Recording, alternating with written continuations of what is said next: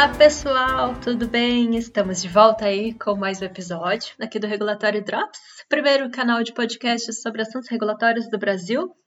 Estávamos aí afastadas durante um tempo, né? Toda essa situação, todo mundo esperando mais podcasts por causa da quarentena aí do Covid e no fim a gente não gravou mais, mas porque nós mesmos tivemos aí alguns problemas pessoais, tá? Eu Inclusive aqui tive um caso, meu marido pegou a bendita Covid, né? Foram momentos complicados aqui, então de preocupação. Então cuidem-se, que realmente não é fácil, tá? Não é simples, não é pouca coisa, como tem bastante gente comentando aí. Então se cuidem no máximo possível, porque não é pouco. E as gurias aí estão atormentadas aí com tanta coisa acontecendo e todo mundo trabalhando de casa, pelo que eu estou entendendo. É o home office agora tá regra geral. Então, Vanessa, Rosana, como é que tá o dia a dia de vocês aí no trabalho? Olá, pessoal. Que bom estar tá aqui tudo de volta, principalmente com agora tudo mais normalizado na medida do possível, né, Mayara? Certo? A gente soube aí. Tudo. E agora, agora sim. Agora sim. Não, e eu acho que foi esse misto mesmo, né? Eu acho que um pouco de respeito por todas as pessoas que estavam passando por situações semelhantes ou a adaptação desse momento novo, porque uma coisa é você fazer home office quando tá tudo normal, outra coisa é fazer um home office aí forçado, né? E a Vanessa vai me ajudar aqui porque foi um volume de publicações que, por um lado, enche a gente de orgulho, porque a nossa autoridade, não só sanitária, não só a Anvisa, mas várias outras autoridades foram bem céleres em algumas medidas, né? Principalmente, eu imagino, pelo exemplo de outros países europeus, né?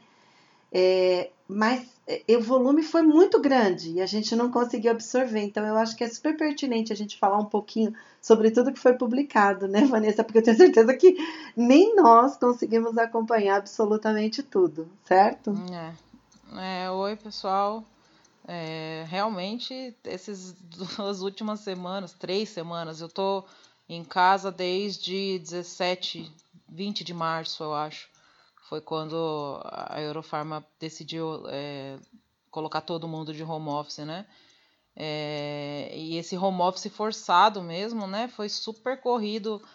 TI teve que instalar VPN nas, nas máquinas de todo mundo via remoto. Foi uma loucura, né? Foi uma semana.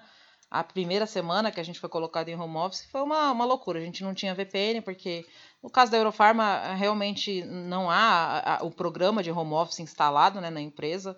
E olha, o pessoal de TI de parabéns, porque, nossa, foi uma. Eles conseguiram instalar o VPN na máquina. Imagina, a Eurofarm é gigante.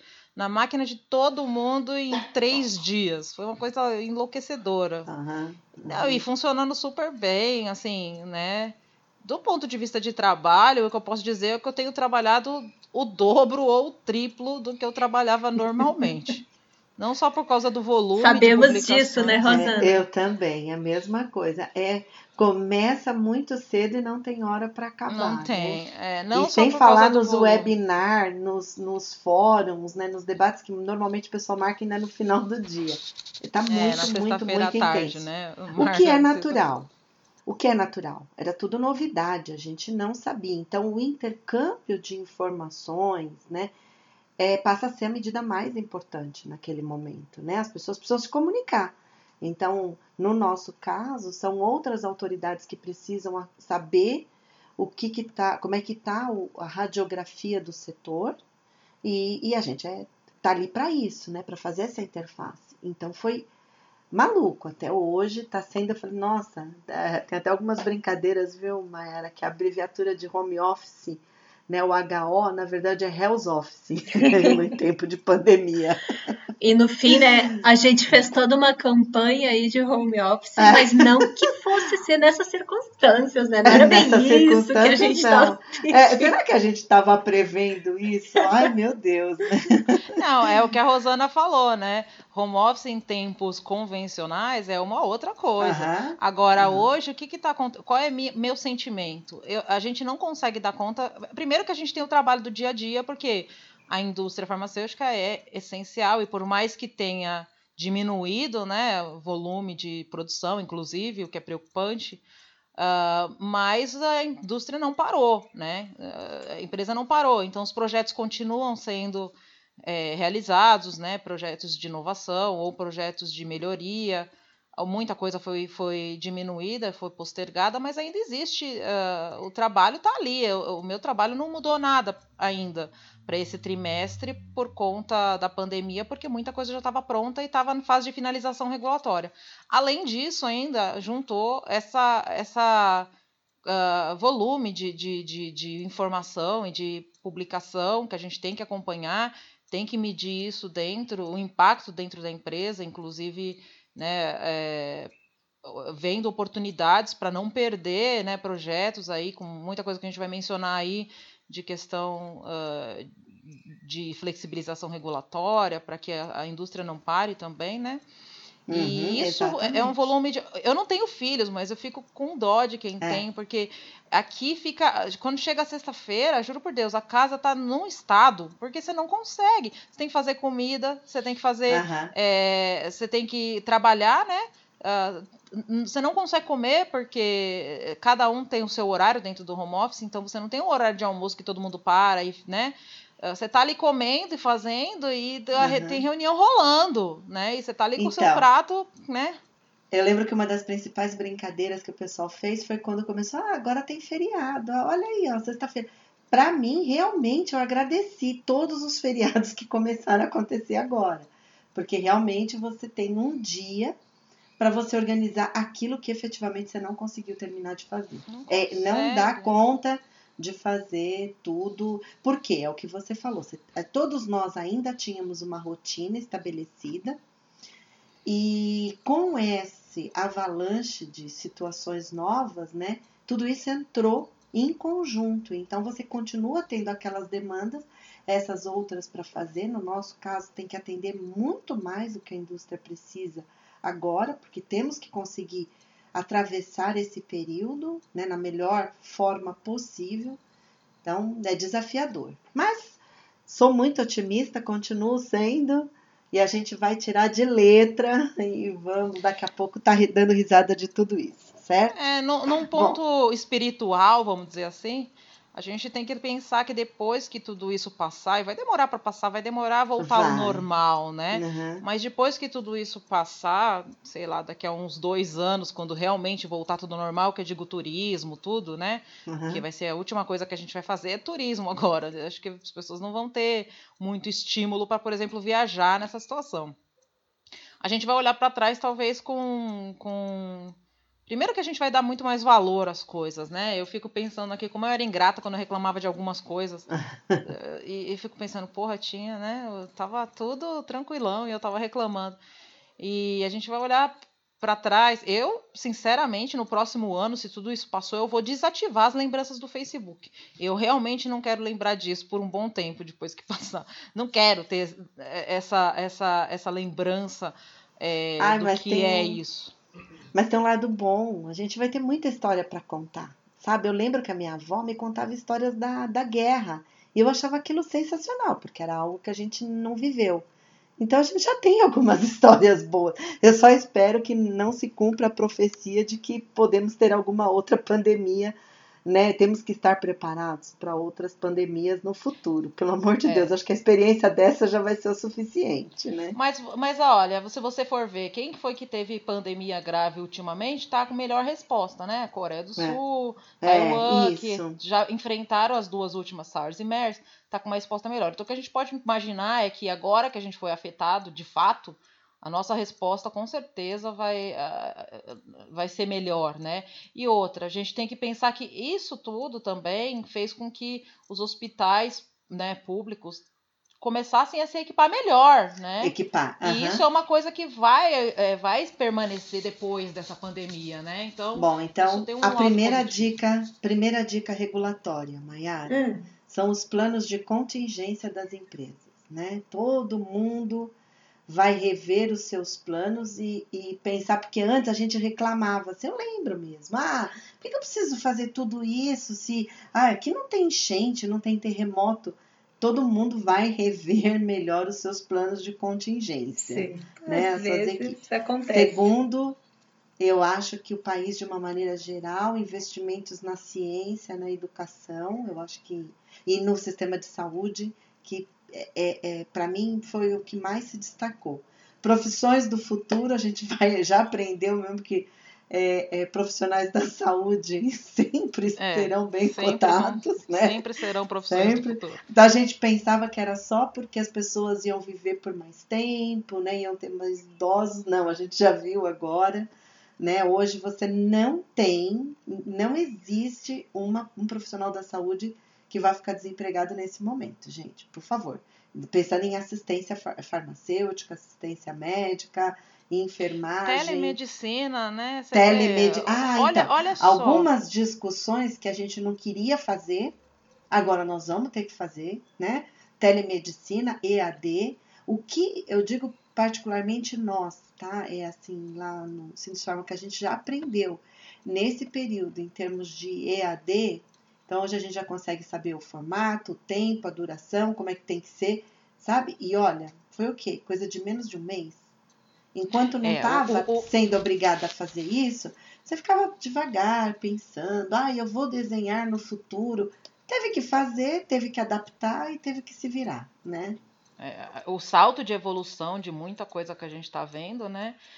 É, foi assim absurdo. Eu, eu segui uma, uma empresa na, na no LinkedIn que estava é, meio começando, né? É, não vou citar o nome da empresa aqui, porque nem sei se posso, mas enfim, era uma empresa, é uma empresa, é uma empresa que agora está super forte de receituário uh, eletrônico, né? Tava começando e tava tendo ali a resistência, né, convencional uhum. Da medicina, né, nessa, nesse tipo. Explodiu, o cara, a empresa nem consegue contratar gente, né, de tanta gente que, que, que, que aderiu a essa questão de receituário eletrônico, uhum. né, um sistema simples, é, e o cara, do, o, o, fundador da empresa, né, que é um engenheiro, estava falando esses dias no LinkedIn, teve até um podcast explicando, né, que às, é, às vezes precisa mesmo de uma de uma de um, de um choque como esse, né, para que as coisas evoluam.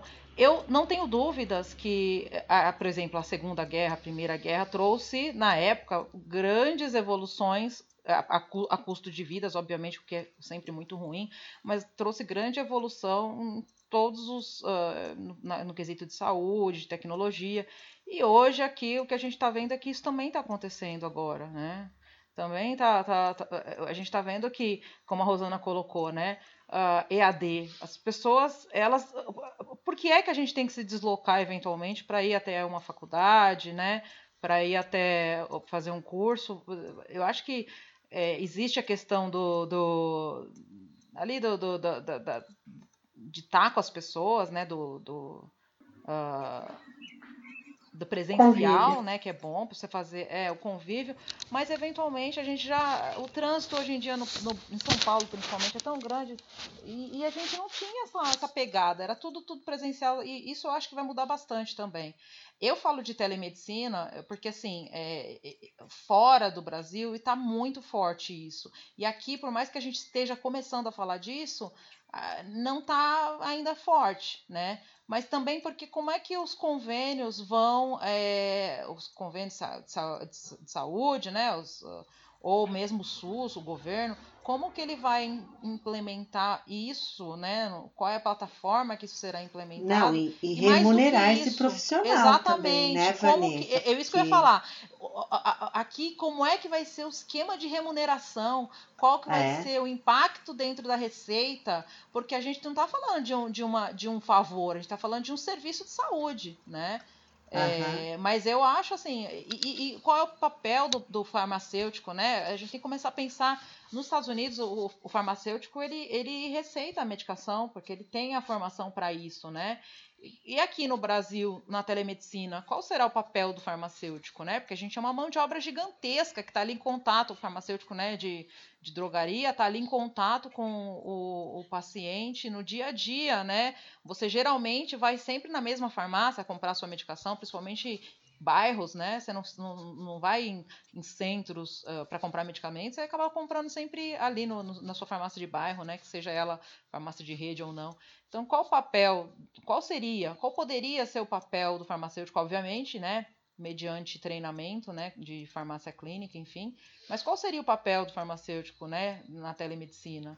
Uh, será que dá para uma... outras perguntas? Dá para fazer uhum. coisas de telemedicina isoladas de seguro saúde ou de, né, ou de é, programas, né, isolados de telemedicina do, do centralizado do governo ou dos convênios, né? Uh, a gente não tem essas respostas ainda, né? E, e, e, olha só, no caso da, do Covid, é uma coisa interessante porque é, é uma doença que, para a telemedicina, é interessante porque é uma doença que a gente, quem está acompanhando as notícias, viu que esse é silent hipóxia, né? A hipóxia feliz, que eles chamam lá, happy hipóxia. A pessoa está com a, a, a, oximetria super baixa e está como se nada acontecesse, né? A falta de ar só vem depois, então é um sintoma muito primário que daria para ser monitorado por telemedicina, oximetria, então, né? então é, é, é, é para a gente repensar aí todos os nossos conceitos né, de, de, de profissional, de como, como a gente se encaixa na, na, na sociedade, no mundo de pandemia, né? É, para repensar tudo mesmo. É, e em termos de reunião, a gente percebe que a gente racionaliza mais os encontros, porque são virtuais. Eu não sei se é porque cansa mais, né? Mas a gente foca, resolve, discute e encerrou. Ou porque tá todo mundo com uma agenda lotada. Então, né, tá, é, olha, teve, tem muito, muito, muito aprendizado. Você vê que é sempre assim, né? Toda crise tem oportunidade, né? Toda, toda fase ruim tem um aprendizado importante é sempre a desgraça de um é a felicidade de outros. Quantas empresas surgiram, quantas pessoas estão tendo outras oportunidades agora nesse momento? É assim, né? E a gente precisa aprender, né? Acompanhar. Bom, mas enfim, né? Acho que todo mundo, é, todo mundo já percebeu aí que hoje o, o foco, no fim, pelo que eu estou sabendo e acompanhei, né, de longe, foi publicado muita coisa também, teve o marco regulatório de IFA, mais para frente que a gente vai conversar, mas hoje a gente vai falar, vai fazer um review aí da, das regulamentações e tudo que foi publicado falando de coronavírus, então, para focar nesse assunto, né, nosso retorno. Nas próximas semanas aí a gente fala dos outros assuntos, é isso, né, Guria? É. Só fazendo um gancho, né, Mayara, a gente, toda essa discussão que a gente fez aqui dos modos remotos, Inclusive a própria Anvisa, né? Eu acho que um dos pontos aí ela criou, por exemplo, a segunda diretoria, ela criou um grupo de discussão coronavírus, onde as associações, as entidades levam problemas, desafios ou, ou perspectivas que você tem para que ela possa envolver os outros agentes e resolver rapidamente. Óbvio que teve uma publicação em nível de governo federal, também criando um comitê de crise, tem um decreto que criou um comitê de crise, onde ele junta praticamente cada um dos ministérios e a própria Anvisa, para ter isso no radar, e tudo isso está sendo feito de forma remota, né? Então, você vê que é isso que a gente está falando, todo mundo teve que se adaptar. A gerência de alimentos também, porque o grande.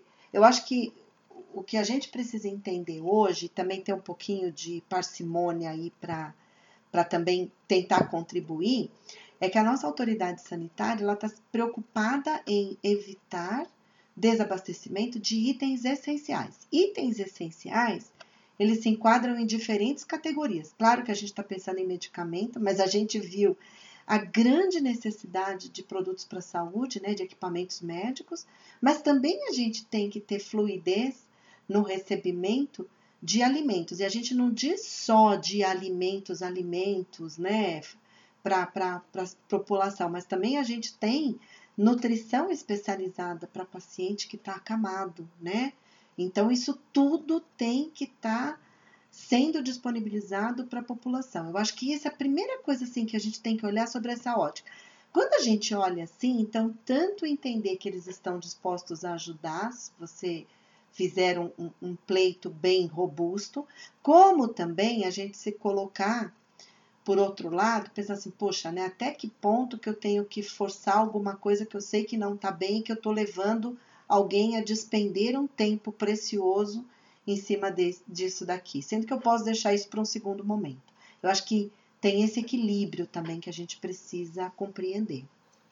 É, não é só se aproveitar, né? Tem que ter é. um, um equilíbrio aí do que é que primeiro, se é essa questão de essencial, né, que a Rosana está colocando, porque as coisas não podem competir, uma coisa parcialmente essencial não pode competir com uma coisa realmente essencial no olhar lá da Anvisa, né? E a Anvisa, no caso que a gente está falando aí das várias, das diversas setores aí da Anvisa, ela tem, continua tendo, e mais agora do que nunca, um dever de, uh, de saúde pública, né? Não dá para você simplesmente sair aprovando tudo sem nada, é porque estamos em pandemia. A gente está falando de, de situações de saúde pública graves, né? Inclusive, você não pode simplesmente aprovar um negócio qualquer, sem nenhum tipo de qualidade, enfim, para um paciente que está grave ali, crítico, em UTI, que já está fragilizado. Então, a, a, o papel da Anvisa nesse caso é essencial uh, para garantir ali a, a, qualidade adequada desses produtos, desses insumos, desses materiais médicos, testes, enfim, o que quer que seja, para que eh, não agrave a situação, né? Porque sempre pode ficar pior. A gente não pode deixar as coisas ficarem pior, né, do que já estão. É. Aí eu acho que um bom exemplo disso, né, Vanessa, uma das principais regulamentações que foram publicadas nesse momento é a 348. A 348 ela faz um fast track para situações que foram evidenciadas que seriam mais impactantes com os lockdowns lá da Índia, da China, de fornecimento de insumos. Então ela fala de pós-registro, principalmente as alterações de fabricante de insumo, de processo produtivo, alguma coisa assim, né, que precisaria ser priorizado. Mas ela também inclui um fast track para inclusão de uma nova indicação terapêutica num produto. Por quê? Porque a gente sabe disso, né? Foram procurados, teve algumas situações de um possível reposicionamento de alguns fármacos muito antigos. Então veja aí o equilíbrio como é importante. É óbvio que se ela insistisse em ter todas as evidências, como hoje qualquer produto tem, talvez a gente tivesse uma aprovação daqui a três anos quando não tivesse mais a pandemia. Mas também o um mínimo de segurança tem que ser apresentado, porque Senão é o que a Vanessa está falando, a pessoa está ali numa situação extremamente crítica e eu vou dar algo que pode piorar aquele quadro de forma alguma. Ela tem que ter uma tranquilidade de que, se você não tem nenhuma alternativa, né, mas que tenha um mínimo de segurança estabelecido, estudado, previsto, pesquisado, o que quer que seja, né? Eu acho que esse é um bom exemplo. A, a 346 da certificação, ela também tem esse esse paradoxo, né, na minha opinião, e que também, de novo, é um equilíbrio. Então, assim, hoje a gente sabe que as inspeções estão prejudicadas, né? Não faz sentido você inspecionar como é feito né, no modelo atual uma planta fabril, seja de medicamento, seja de produto para saúde, mas a gente também sabe que se você restringe, se você não faz nenhum tipo de inspeção, o impacto disso também no setor farmacêutico seria muito grande porque a ausência de uma renovação, a liberação de uma área, compromete, às vezes, o registro ou pós-registro de, de produtos. Então, a 346 vem com isso. Olha, é, eu posso fazer virtual. Nós tivemos caso de dois associados que era assim: ter, tinha que liberar uma área específica. Mas por que, que você não pode fazer aquilo virtualmente? Vendo os documentos, mandando, né? Avaliando se um item, determinado item foi atendido. Por outro lado, você também pode fazer por, por análise de risco aí aprovação baseada em relatórios de outras autoridades, quer dizer, não pode parar, mas também não poderia, não era mais hoje para se imaginar uma Anvisa cartorial, ah, tá bom, ó, então nesse período eu não vou fazer nada, vocês podem fazer tudo do jeito que vocês quiserem. Não é bem assim. Produto para a Saúde fez uma série de concessões em termos de AF, de autorizações, por exemplo, para fabricar máscara numa, numa área que você já tem um produto de higiene pessoal, fosse cosmético. Entretanto, por exemplo, no caso de um respirador, você tem que ter a certificação em metro, por exemplo. Então, eu acho que assim, dá para a gente parar a pensar, né, com bom senso e a gente conseguir entender o que, que se busca de equilíbrio, né? E como que está a discussão agora, a curiosidade, tanto se fala, fala aí nas substâncias novas possíveis que vão ser utilizadas aí para a Covid? Como é que estão os estudos clínicos aí no Brasil? Como é que está essa discussão? É, eu acho que surge uma substância nova por semana, né, Vanessa? Ou menos tempo é. até, né? É, é, é. é. bastante coisa e eu sou apaixonada por isso, por essa essa por acompanhar isso, né? Principalmente fora, nos países que já, já estão mais avançados na doença, né? Coreia, é, Japão, que eles, eles já, já têm alguma é, alguma uma experiência maior no repropósito de medicações, né? É, sai uma por semana, de fato, e, e muita coisa vai sair ainda aqui. É. Que, infelizmente, esses países, né, eles têm uma. Eu já percebi isso também, tem muito dado chinês, muito dado coreano, muito dado japonês, só que a língua deles é diferente da nossa, obviamente. E a gente não consegue achar isso quando a gente busca, né, em, em ah. Google, em buscadores. Então, existe, é, tem muitas, muitas pessoas é, que, que, são nativas, né, que falam é, chinês, coreano, enfim, essas línguas, fazendo um trabalho de tradução é, dos, ah. dos, reportes médicos, né, desses, desses locais para poder entender é, o que, que estão usando, o que está sendo feito. Porque nessa correria, é, o que eu acho que está faltando um pouco, talvez, é, por conta da pandemia mesmo, é uma maior troca de experiências mesmo entre os médicos, né? Entre os médicos da Itália, entre os médicos chineses, né, que já passaram por isso, médico coreano. Eu não vejo um boarding médico internacional com o, o que está funcionando, o que, que não está funcionando, né? E, engraçado, é, é uma coisa pessoal, eu não tinha Twitter até, até a pandemia, né? E Onde que eu encontro maior quantidade de informações hoje? É no Twitter, né? E os médicos têm Twitter, os médicos uh, italianos. Uh, agora eu tenho seguido muito médico americano, principalmente o pessoal que está na linha de frente lá na, em Nova York, né? Que uh, se tornou o epicentro, está melhorando. E você vê que tem muita coisa ainda que vai acontecer aqui. Agora eu acho que talvez esteja faltando um pouco de, de espalhamento da informação, né? Agora, é, é interessante, Rô, que, que a Anvisa ela se adiante mesmo. Até a gente estava conversando antes, né? Ela olhe esses, o que está acontecendo fora e tente, é, como foi o caso da Anitta Zoxanida, né? Já tente se prever aí para não ter uma correria, primeiro, por uma coisa que não é comprovada, né? e que pode mais fazer mal do que bem, né? Porque não adianta você falar assim, ah, isso é um medicamento antigo, não tem efeito colateral, todo mundo usa. Todo mundo usa sem Covid, né? E com Covid, como é que seu. Como Exatamente. é que a fisiopatologia da doença interfere uhum. é, nos efeitos colaterais, né? Inclusive. É muito bem comentado, né? Porque foi um aprendizado também, inclusive, para a autoridade que é esse, né? A gente tem uma liberdade maior para adquirir produtos, então se não toma cuidado, tem um desabastecimento daquelas pessoas que precisam do medicamento por causa de outras que querem se prevenir com alguns tipos de produto. Então hoje é, até mesmo foi muito interessante isso, né? Quando o ministro não disse qual era a substância, a gente, todo mundo descobriu quando em seguida ela ficou controlada, né? Uhum. E um outro ponto também interessante é, Maiara, isso é muito curioso para mim. Eu, eu não me lembro de ter visto isso no país.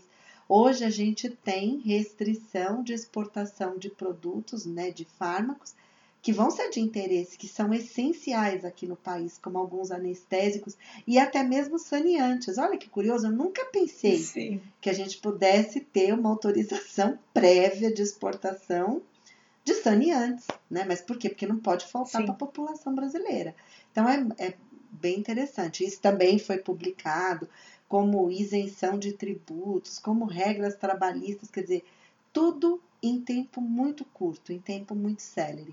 Claro que às vezes as, não são as melhores decisões, às vezes elas precisam ser revistas, mas elas também são revistas de forma célere e ficam ali com um prazo determinado, né? Algumas saem 180 dias, outras saem é, durante a pandemia, né? Coisas assim. Então, bem interessante, bem interessante. O volume. Eu, eu particularmente, nessa questão de, de, de medicação sendo repropositada, aí eu particularmente. É, eu acho que vai ser o caminho. E assim, uhum. eu, eu acho que o que a gente não pode esperar é que isso aconteça como uma cura, né? Uhum. A gente uhum. não vai ver um medicamento que vai chegar e vai curar todo mundo, de repente parou de morrer e acabou. O que a gente está tá vendo acontecer é as pessoas buscando medicamentos que é, ou uh, impeçam as pessoas de progredir para uma situação mais grave, uhum, né? Impeçam uhum. as pessoas de ir para uma situação de UTI, né?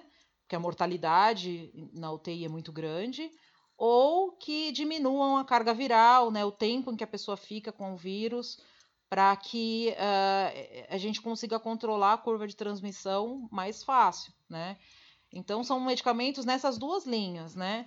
É, Até que a gente consiga Até desenvolver uma vacina, uma vacina, por exemplo. Né? Exatamente. Né? É. Então, que a gente sabe que segurança de vacina não é da noite para o dia, né? Não é. Mas estabelece. essa semana eu vi uma notícia interessante, aquela vacina da Moderna, né? Moderna, sei lá como é que é o nome da empresa, é, que há cinco semanas atrás alguns voluntários lá nos Estados Unidos se voluntariaram, obviamente, voluntário mesmo, para tomar a vacina, e essa semana teve a segunda dose, né? Eles tomaram a segunda dose, o boost né? E até então todos eles estão ok, estão bem, fabricaram anticorpos contra a doença. Só que é, a gente também tem que tomar cuidado porque a gente não sabe nada do vírus, né? Existem uhum. coisas. Será se tem imunidade mesmo? Será se o anticorpo confere essa imunidade?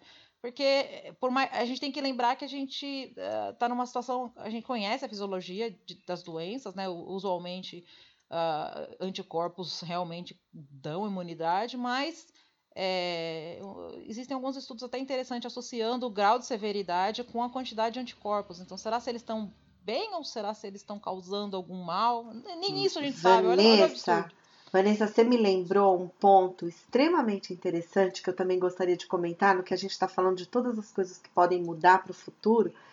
Existe, eu estava lendo a respeito, né, de uma possível relação entre a diminuição ou, o não agravamento, digamos assim, tão, tão expressivo em, da, da, da Covid em países onde foi mais controlado a vacinação para, por exemplo, tuberculose, essas primeiras, que é o nosso calendário, porque antigamente isso era extremamente mais forte.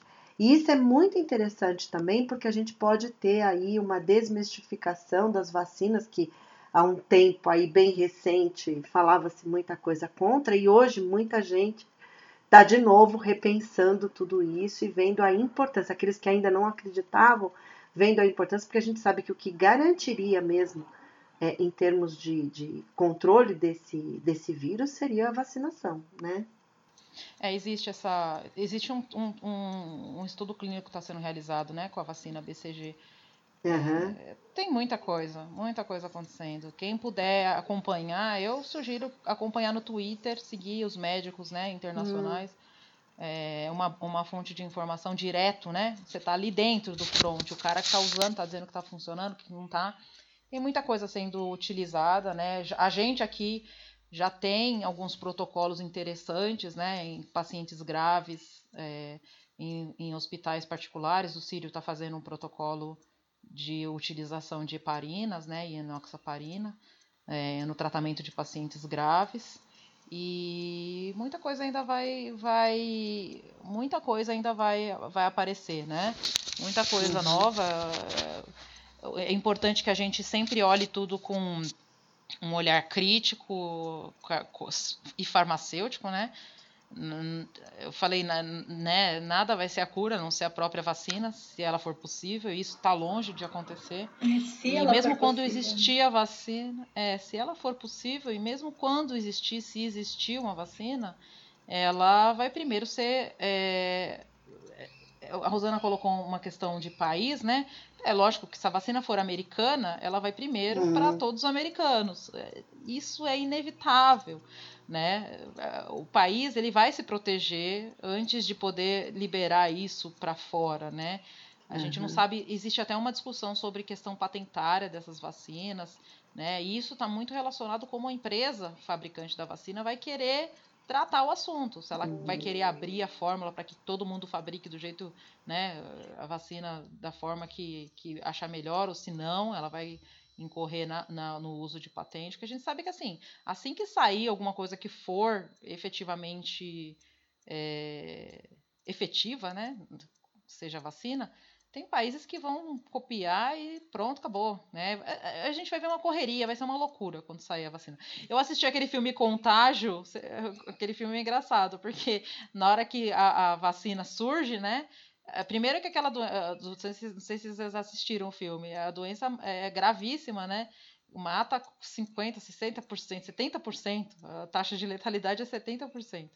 E aí, quando sai a vacina, o pessoal que tomou a vacina ganha uma, uma pulseirinha, né? É, para ser escaneada para poder dizer que está livre para ir e vir, né? E quem não tomou vacina ainda não ganha. E como é que eles fazem essa primeira vacinação no filme, né? Feita para as pessoas da saúde, né? Os linha de frente. Uhum. E depois é pela data do nascimento. Eles sorteiam a data. Dia 30, quem nasceu dia 30 de março. Ah, eu sorteio. lembro. É. Né? Vai ser assim, gente. Vai, a gente vai ficar um uhum. tempo sem ter, né? Agora, a gente ainda, ainda estamos também numa situação ainda favorável em relação a alguns outros países, porque, né, tirando essa questão aí de reserva de mercado, nós teríamos condição de depois desenvolver aqui, porque a gente tem já expertise na fabricação de vacina, né? É, o então... Brasil tem muita expertise em fabricação de vacinas, né? É, a gente é bem forte nisso mesmo, então a gente está realmente na frente de muitos países de aí, muitos porque países.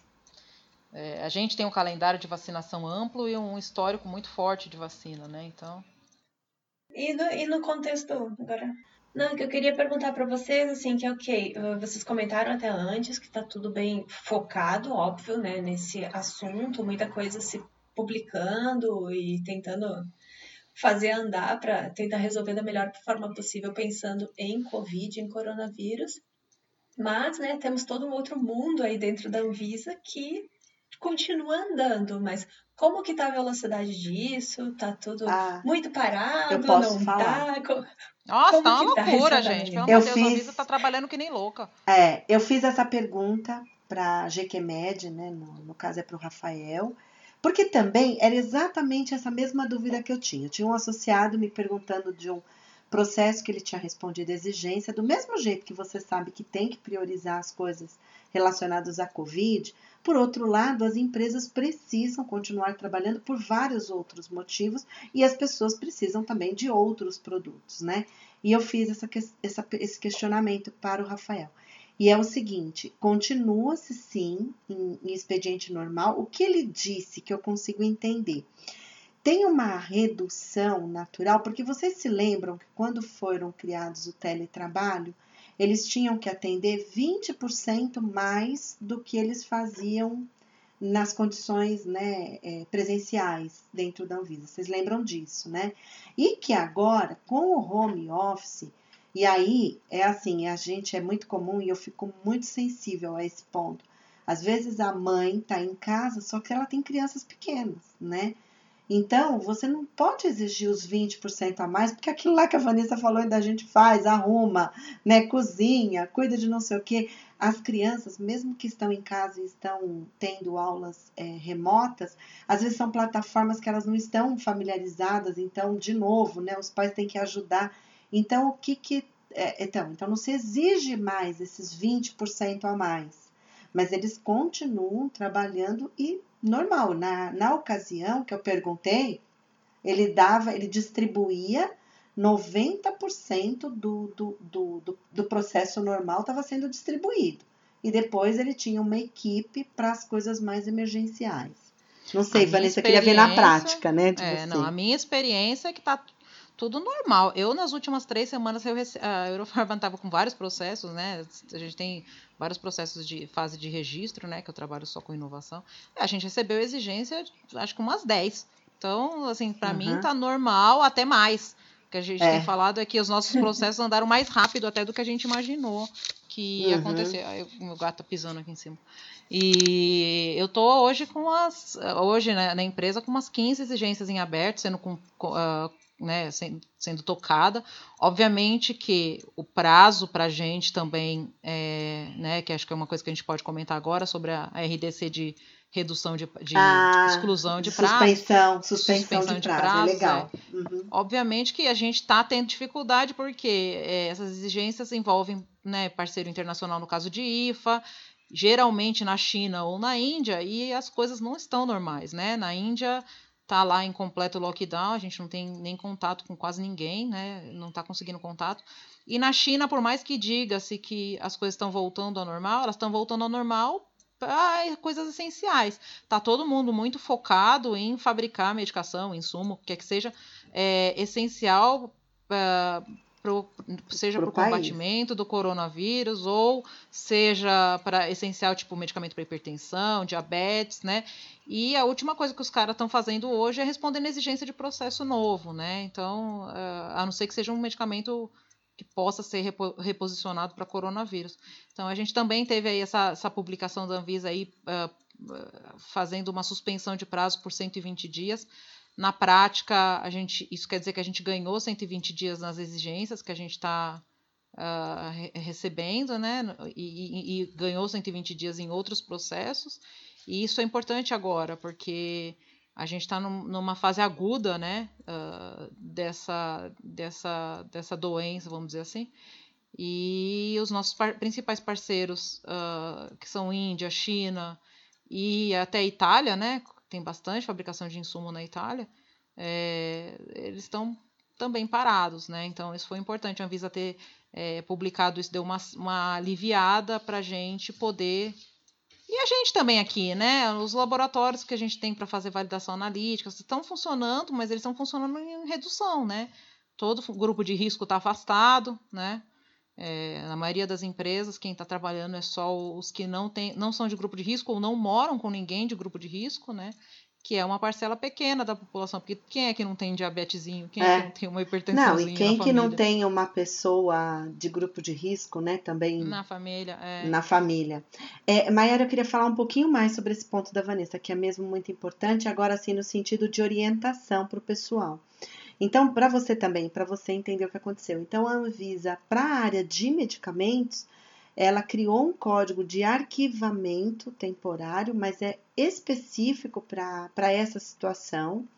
Então, onde a empresa posiciona, né, peticiona esse código e ela ganha essa extensão de 120 dias. Então, para calcular esse calendário, era como se do dia que você recebeu a, a exigência você computasse 240 dias, entendeu? É o prazo final. Por quê? Porque se naquele período você pediu é, 120, você ganhou 120, mas você só tinha 30 da etapa anterior, você tem 150 agora, tá bom? Agora, a área de produtos para saúde, a área de alimentos, é, elas, elas estão em um outro sistema de peticionamento delas, né? Que é o solicita. Então ele não permitia que fosse dessa maneira. Então, cada uma deu, fez da sua forma, mas deu automaticamente 120 dias também, entendeu? Então, todas as empresas ganham mais 120 dias, né? E essas são aquelas normas que valem por X período, pode ser prorrogada, porque eu acho que o grande problema hoje é a falta de previsibilidade que a gente tem né? A, a pergunta de um milhão de dólares seria, né? Quando acaba tudo isso, né? Quando acaba essa quarentena de forma geral, né? Essa é a pergunta de um milhão de dólares que ninguém sabe responder, né? Mas isso era importante. Agora, essa foi uma decisão bastante importante, muito é, é necessária. Você não é obrigada a atender, é, a, a, a, usar todos esses 120 dias. Você pode atender antes do prazo, mas as empresas têm mais 120 dias, tá? Acho que, em resumo, esses foram os principais acontecimentos né, deste período.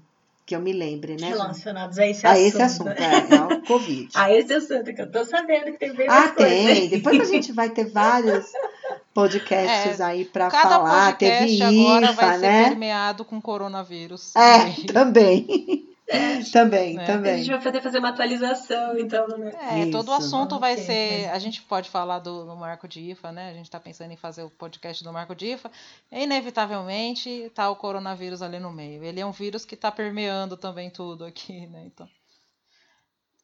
É isso aí. É isso mesmo. Mas enfim, 2020 vai ser um ano aí marcado, uhum. né? Vai ficar na história por um bom tempo. É, Nós temos que. Tinha gente que queria desinstalar, né? Porque veio com vírus, né? A gente pular para 2020, né? Instalar de novo 2020, né? É. Até a live do Roberto é, mas... Carlos já aconteceu, né? Então, ou podia passar para 2021, quem sabe fosse melhor, sei lá, né? É, ainda bem que você citou o Roberto Carlos, porque eu queria falar uma coisa desse show aí. Pelo amor de Deus, Vanessa. Não, não, super interessante. É, ele foi o único, né, dos, dos, dos lives até agora que falou sobre o uso de máscaras, né? E ah, não, isso eu não sei. Eu, eu... Eu, eu, eu tenho uma convicção pessoal que eu tenho que deixar muito aqui, e eu tenho feito propaganda abusiva, inclusive no Facebook, minhas mídias sociais, quanto a usar máscaras. Eu, eu sou completamente a favor de usar máscara caseira, tá? Eu, é, as, as, máscaras, a gente não está num, num, ambiente tão contaminado como a pessoa da saúde está, que precisa usar as máscaras cirúrgicas, né? A gente pode sim usar uhum. máscara caseira. Eu, particularmente, comprei máscara. Eu, essa semana chegou 60 máscaras que eu comprei, né? De, de produtores pequenos que estão fazendo as, essas máscaras. Uhum. Né? É, eu fui atrás de qual era o melhor pano, né? Uh, nos estudos publicados, né? Existem muitos estudos. É, o pessoal que acha que não vai. É lógico, você não vai comprar uma máscara, né? Negócio transparente, que não tem. né? Ainda assim ajuda, é melhor do que nada, mas é bom investir ali numa máscara é, de, de, de, algodão, com camada tripla e tal, que são as que os estudos demonstraram, né? É, alguns estudos contra o SARS e o MERS, que já, já foram publicados no passado, que são coronavírus também, como o Covid-19 é, que pode chegar num nível de proteção aí de 70%. Né? Ah, lembrando que a máscara uhum. cirúrgica, o nível de, de proteção é 80%. Né? Então, uma boa máscara para o ambiente que a gente está, que não é contaminado, né? é muito mais do que suficiente para a gente achatar essa curva além do que a gente tá, já está fazendo. Quem pode ficar em casa, fica em casa, né? E quem uhum. não pode, porque a gente inevitavelmente vai ter que restartar a economia, usar máscara. Agora, uma coisa que eu não vejo é o pessoal usando máscara, né? Ah, Meu então. sonho era que eu saísse na rua e todo mundo tivesse de máscara, como a gente vê a Coreia do Sul, que, assim, tá, tá funcionando dentro de uma normalidade, vamos dizer assim, né? É lógico que tem toda uma, uma questão de é, isolar casos, né? Eles têm o um monitoramento por telefone, que aqui é uma coisa impensável, né? Na nossa, na nossa, hoje é impensável na nossa modo de, vida, de vida né, o, uh, o modo de vida ocidental. Mas eles também, em Taiwan, todo mundo usa máscara. Você olha na rua, todo mundo de máscara. Então, é uma coisa a mais, né? A gente tem que ter todas as armas para lutar contra isso. É, Vanessa, aí é também uma coisa cultural, né? Eles se preocupam cultural. também em proteger as outras outro, pessoas, é. né? Então essa é uma grande diferença. E depois aqui que aqui né, ainda, infelizmente, algumas pessoas se acham invencíveis, elas acham que né, é uma, uma doença uma que, ataca, que é, é pior para velhos, né, para idosos. E, embora isso tenha se mostrado que não é bem assim, infelizmente a gente não sensibilizou o suficiente. Eu concordo, também apoio, sempre defendi. A gente sai aqui quando precisa sair, que não tem como, você tem que fazer às vezes um mercado, açougue, ou mesmo eu tive que fazer um exame médico. E é só com máscara. Não saio, não quero saber o que os outros estão achando. Eu saio é, com eu máscara. Também não... Exatamente. E, e, e, assim, uma coisa que eu vi esses dias no Twitter, um médico um oncologista do, dos Estados Unidos falando, ele estava muito preocupado. Ele tem um centro de oncologia lá e ele estava muito preocupado. Ele falou, normalmente, é, por mês, a gente faz 30 mil diagnósticos de câncer. E esse mês eu só tive 5. É, então. então. Então, assim, existem coisas que não dá para a gente postergar. Né? É, se você tá com um, um, assim, um nódulo, né? Eu tava para fazer Ou uma mamografia, por exemplo. Fazer... Eu vou ter que fazer. É, exatamente. É, você tem mas... que fazer algumas coisas. Mas, Vanessa, aí eu posso te dizer que eu tava morrendo de medo de fazer alguns exames médicos, assim, ah, pensando, ah, eu vou me expor eles estão extremamente controlados. Você já fica no estacionamento aguardando, não tem nem aquela sobrecarga de pessoas na recepção. Então não vale a pena adiar, pessoal. Veja, faça, mantenha em ordem graves, os seus é. exames. Porque também não pode, a vida tem que continuar e a gente não pode é, o adiar algumas falando sobre apendicite, por exemplo existiam cirurgias de apendicite que e aí o que está acontecendo com esses pacientes estão morrendo em casa o que está acontecendo né não dá para adiar se você tem um filho seu filho caiu bateu a cabeça precisa levar ponto né não dá, não dá pra gente adiar certas coisas. Óbvio que cirurgias eletivas, né? As pessoas estão remarcando até para poder deixar. É, o, hoje em dia o problema não exatamente. é mais nem espaço, é o profissional da saúde. Ele está todos os profissionais da sobrecarregados. saúde estão sobrecarregados ou estão já contaminados e em quarentena também, porque eles não, também não são invencíveis, né? Eles se contaminam, estão num ambiente super contaminado, né? E, e acabam tendo que ser afastados também. Então essas outras doenças acabam não. Agora, se você está com uma suspeita ali, estava fazendo um, um, um um acompanhamento de alguma doença, isso tem que ser mantido, né?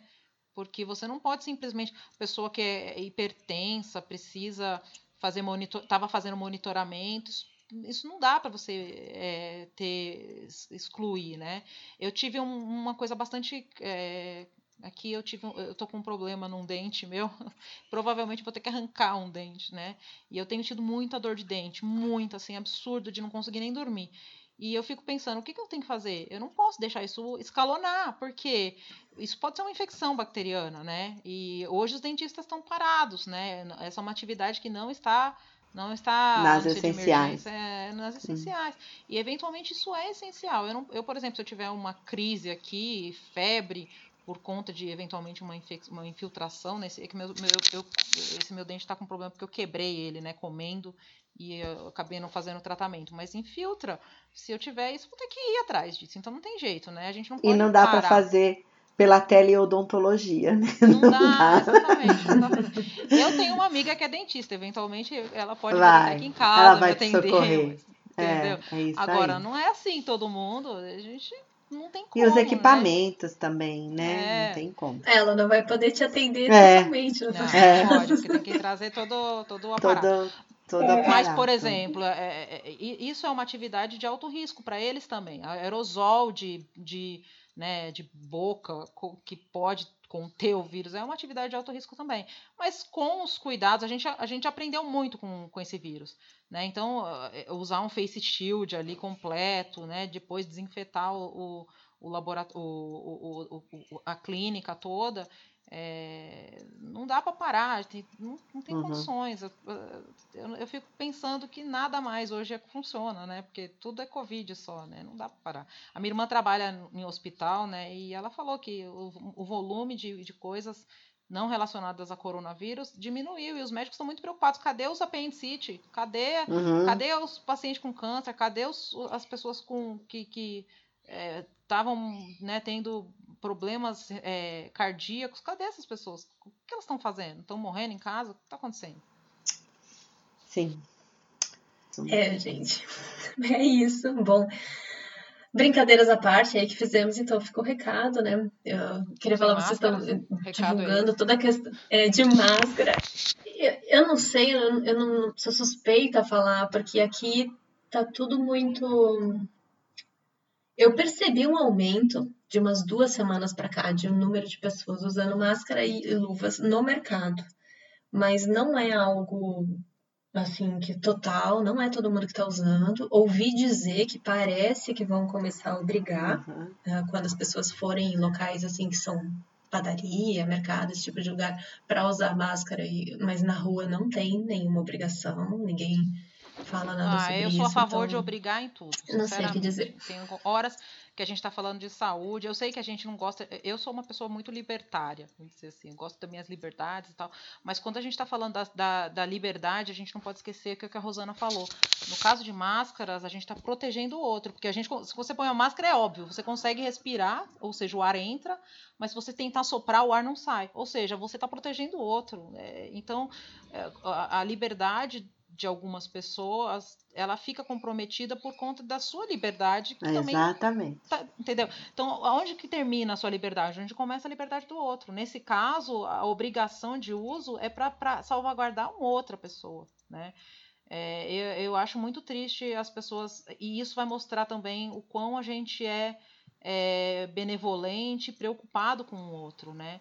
Eu fico uhum. muito, Ou quanto é egoísta, né? Egoísta, quanto... é quando eu saio na rua e Bom, eu... em falando, em se falando de Europa, não preciso falar nada, né? Porque Aqui foi o caos justamente por isso, né? Cada país começou a ter a sua própria regra individualmente e estabelecer suas regras e foi o que causou a grande conflito no início, ali no meados de, meados de março, né? Até que eles decidiram realmente tomar uma decisão conjunta todo é mundo. Estranho, né? Porque é um porque bloco. foi simplesmente cada um por si. Foi cada um por si. Conceito de União Europeia cadê? Não existiu em nenhum momento, porque cada um começou a tomar a sua decisão, até que culminou num final, numa pressão muito forte, e, e se teve uma decisão um pouco mais generalizada de todos. Mas não foi nada unificado, não. É, e, É, pois é. De todos. O que está acontecendo no Brasil também, eu imagino, né? Porque são os estados que estão tomando suas decisões, as, as prefeituras. Então, é bem complicado. É, eu concordo aí também. com a Vanessa, usem máscara. Quem pode, fique em casa, racionalize as saídas, é importante, o melhor é fundamental. E eu costumo pensar o seguinte, né? Eu sei que não é fácil, a gente também não. Eu acho que mesmo quando a gente brinca de home office, existem pessoas que têm algumas dificuldades de ficar em casa, e não, né? Então a gente não pode obrigar, e agora nesse momento todos são obrigados. Mas a gente pensar que tudo isso vai passar e o que seria pior para mim, eu acho assim, a gente voltar a sair, termos problemas e termos que ficar de novo preso dentro de casa. Eu acho que aí vai ser ruim. Então eu acho que vale a pena ter paciência, vale a pena cuidar aí da saúde mental, se proteger para que a gente consiga passar por tudo isso de forma racional, de forma é, é, é, científica e não porque você está sendo pressionado por um ou por outro e tem que dar uma resposta rápida. Eu acho que isso é que a gente tem que conter essa ansiedade. Eu sei que não é fácil, mas eu acho que a gente tem que contribuir, né? É isso. É, infelizmente, eu acho que algumas pessoas mais céticas, digamos assim, não sei qual seria a palavra adequada, de alguns movimentos que eu estou acompanhando, que estão acontecendo aí, só vão literalmente entender e cair a ficha quando alguém próximo, que eu acho que é o que aconteceu aqui também. Tava todo muito, ah, não é comigo, até o momento que você conhece alguém que pessoalmente teve ou que passou por uma situação difícil. Porque no Brasil, se for ver, o número ainda ainda está muito baixo para o tamanho da população. A partir do momento que você começa a ampliar isso para, não, eu conheço É, um, um é, amigo do vizinho, Uhum. do conhecido que teve e foi feia a situação, daí vai começar a cair um pouco mais É, e o que eles dizem, né, quando é tão Tem nome, assim. tem rosto, né? Eu tive uma pessoa conhecida, não é assim tão próxima, e eu posso dizer para vocês que não era do grupo de risco, sabe? E olha, foram Exatamente. mais de 20 dias.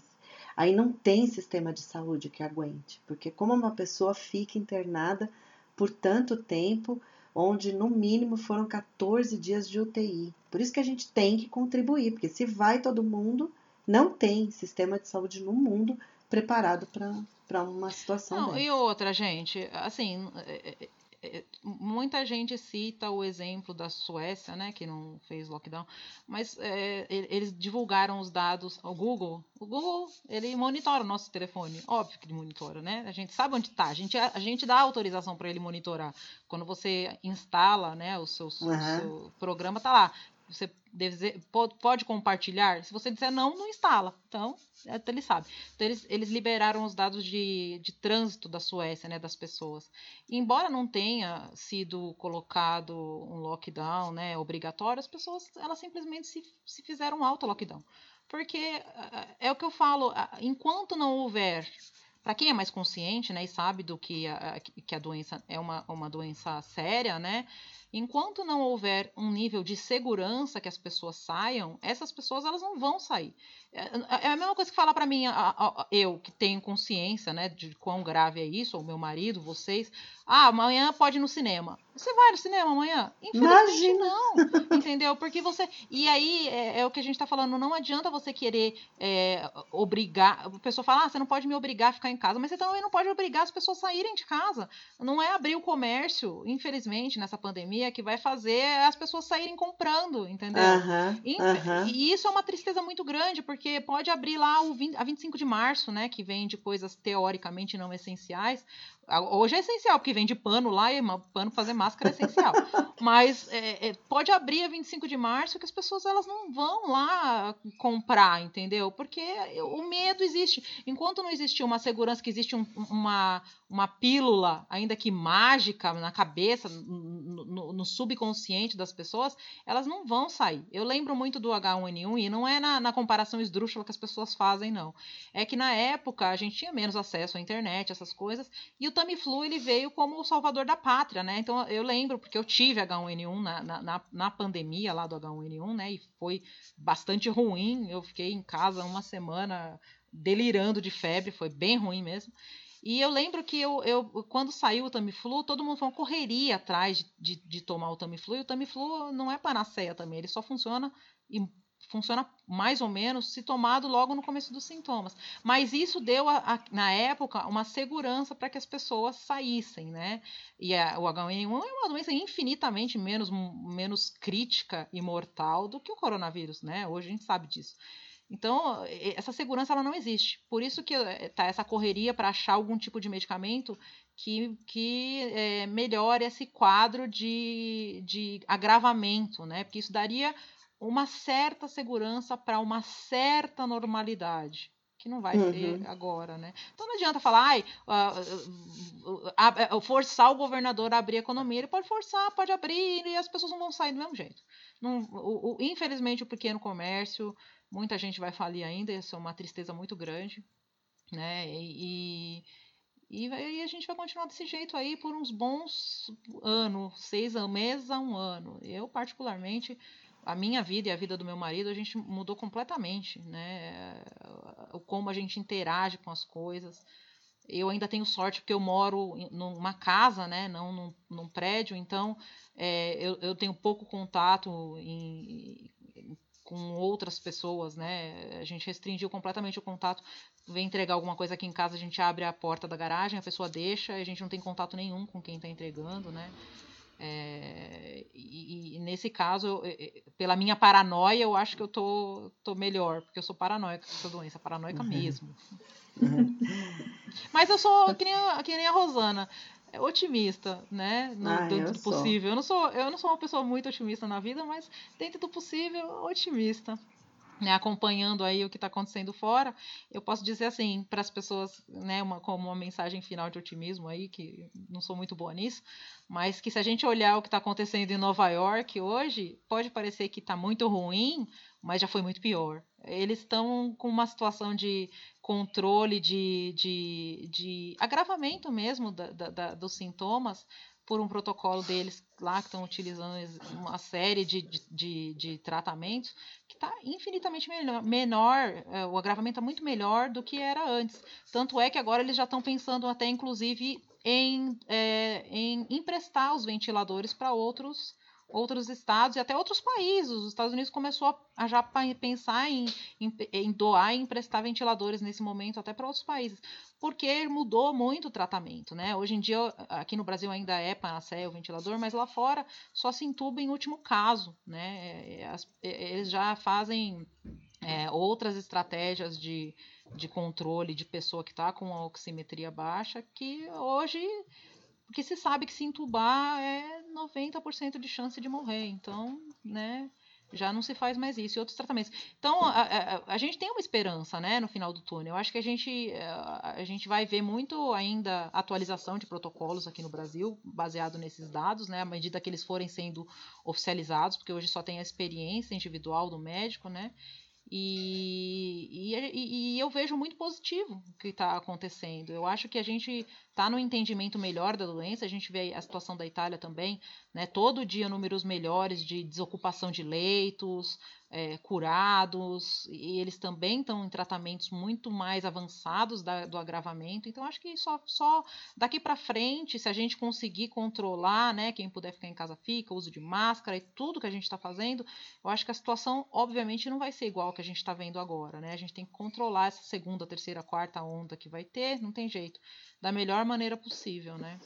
E dias melhores virão. É isso certeza. mesmo. E são é, cenas, cenas dos próximos capítulos. Aí a gente vai, como a Vanessa colocou, continuar falando sobre isso por um bom tempo aí. Fazemos nos próximos assuntos a gente faz uma, uma atualização.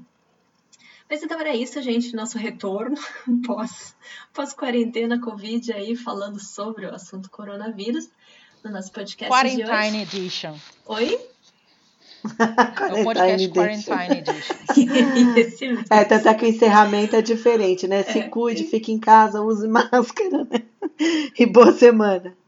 Reescutem nossos podcasts. É, isso, isso a, gente, a gente vai tentar uh, diminuir o prazo aí para os próximos, então, porque tem bastante assunto para conversar realmente. Agora que está tudo mais calmo, uhum. digamos assim, a gente consegue retornar. Mas enfim, tá era isso. E vocês já sabem nossos e-mails de contato, né? o info.regulatoriodrops.com ou no nosso grupo de perguntas lá no Group CEO ou também no LinkedIn, né, no Facebook, no Instagram, podem entrar em contato com a gente. Era isso, pessoal. Se cuidem no máximo possível aí. Quem puder ficar em casa, fique. Quem não puder, né, tenha cautela ao sair na rua. E vamos em frente. Tchau, tchau. Tchau, gurias. Até a próxima. Tchau, até a próxima, pessoal. Até a próxima. Tchau, tchau. Até a próxima. Tchau, tchau.